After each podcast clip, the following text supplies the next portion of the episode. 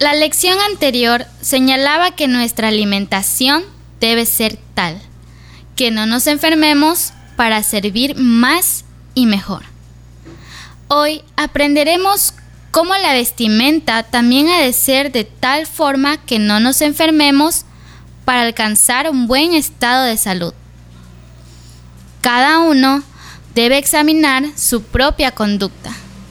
Si es buena, podrá sentirse satisfecho de sus acciones, pero no debe compararse con los demás. Cada uno es responsable ante Dios de su propia conducta. También deseo que las mujeres se vistan con sencillez, decencia y modestia, que no usen peinados exagerados, ni joyas de oro o adornos de perlas, ni ropa muy cara. Más bien, que se preocupen por hacer lo bueno, como se espera de las mujeres que aman y respetan a Dios. Ustedes, las esposas, deben obedecer a sus esposos en todo. De esa manera, si ellos no creen en el mensaje de la buena noticia, el comportamiento de ustedes podrá convencerlos. Pues verán que ustedes son honestas y respetuosas. Que el adorno de ustedes no sea de cosas externas, como peinados exagerados, o con joyas de oro y vestidos lujosos. La belleza no depende de las apariencias, sino de lo que hay en el corazón. Así que, sean ustedes personas tranquilas y amables.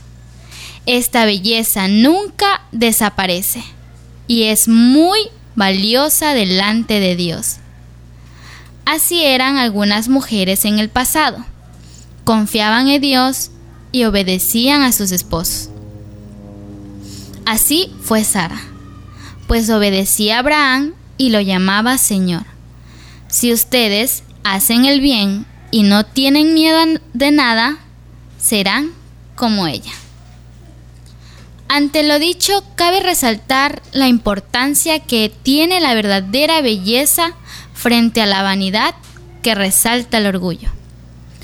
El apóstol Pablo y Pedro, al escribir de la forma de vestir de las mujeres de la iglesia de Éfeso y a las mujeres de los expatriados de la dispersión en el Ponto, Galacia, Asia y Bitinia respectivamente, es debido a aquellas mujeres habían estado colocando los lujos por encima del deber que le toca a ellas y de esta manera reflejando el orgullo de sus corazones, y así despojando a Cristo de sus vidas. Olvidándose de servir al prójimo, de dar buen testimonio a sus maridos inconversos. Note que para Pablo y Pedro lo más importante no es cómo se vistan las mujeres, sino que sean honestas y respetuosas, que no dependan de las apariencias, sino de modo que sean personas tranquilas y amables. Así los esposos inconversos se convencerán por el comportamiento de ellas. Esto es valioso delante de Dios. La belleza no depende de las apariencias, sino de lo que hay en el corazón.